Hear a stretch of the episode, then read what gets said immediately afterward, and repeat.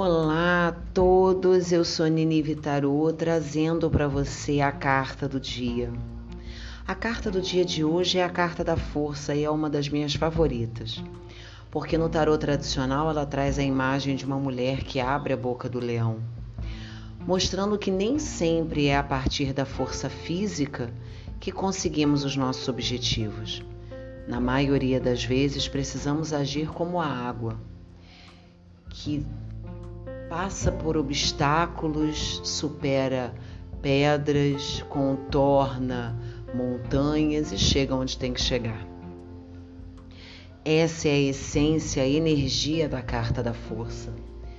É a energia da suavidade, a energia da paciência, a energia da amorosidade, para que a gente consiga superar tanto os nossos obstáculos internos quanto os obstáculos que surgem no nosso caminho, para que a gente consiga principalmente olhar para dentro da gente e perceber o mundo de coisas boas que existem.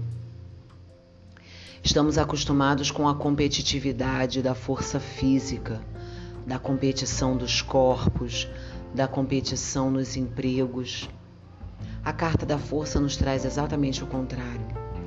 Ela nos traz a força da paciência, do amor, da gratidão, da paz interior. A mulher abre a boca do leão porque o leão confia na mulher. Porque se ele não confiasse, ele jamais permitiria que ela abrisse a sua boca. Muito pelo contrário, ele a atacaria. Mas como ele confia nela e como ele sabe que ela está ali para o ajudar, porque ela é repleta de amor, ele permite que ela lhe abra a boca. Em outros decks de tarô, a mulher simplesmente repousa sobre o leão, porque ali existe uma entrega de alma, uma entrega entre duas almas que se compreendem e não competem.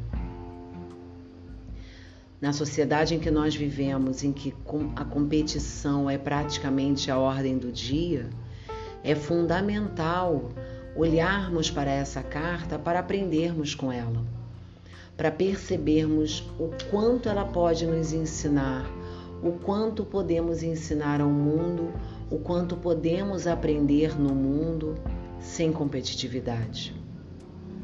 Dia desses eu vi um meme no Instagram que estava falando mais ou menos assim: não precisa competir comigo, eu quero que você vença também.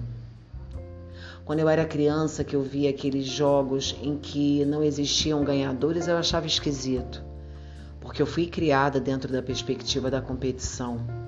Eu sou dos anos 80, né? Nasci em 75. Então eu cresci naquela aura dos anos 80 de competição, do esporte competitivo, né, da competição em altíssimo nível. Fui atleta, inclusive.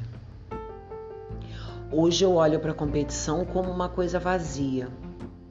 Um time ganhou e o outro perdeu.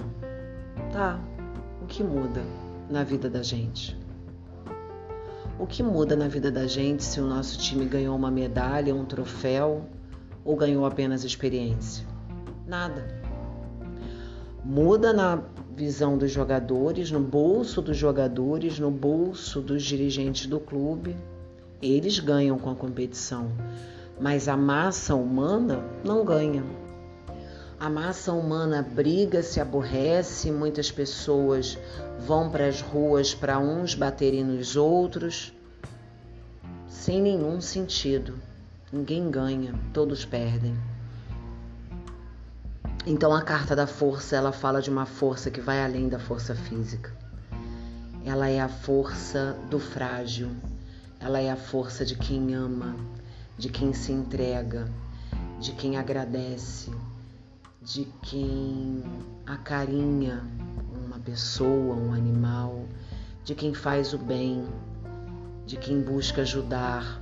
Essa é a, a verdadeira força do bem que tira as sandálias e sorrateiramente ajuda um e outro contra o mal que se escancara em praça pública, trazendo sua nudez de alma.